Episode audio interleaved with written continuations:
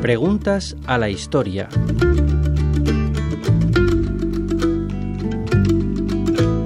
¿De dónde viene la expresión llevarse el gato al agua?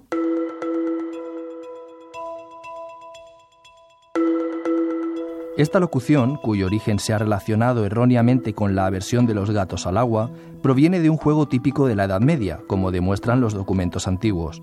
Rodrigo Caro, en su libro Días Geniales o Lúdicos, publicado a finales del siglo XVII, explica que los participantes fijaban en medio un madero horadado por arriba, por allí metían una soga y ataban a dos personas en sus extremos para que tiraran de ella. Otras veces lo hacían sin echar la soga por la tirante o viga, sino en el suelo, cerca de algún charco o lodo, y el que más fuerza tenía tiraba del otro para llevarlo, a gatas, al agua. De la postura que adoptaba el perdedor cuando se le arrastraba al agua, se origina esta expresión que, en la actualidad, se emplea con los sentidos de vencer o de superar una dificultad.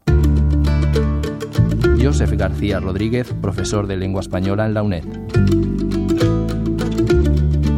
Radio 5 Todo Noticias.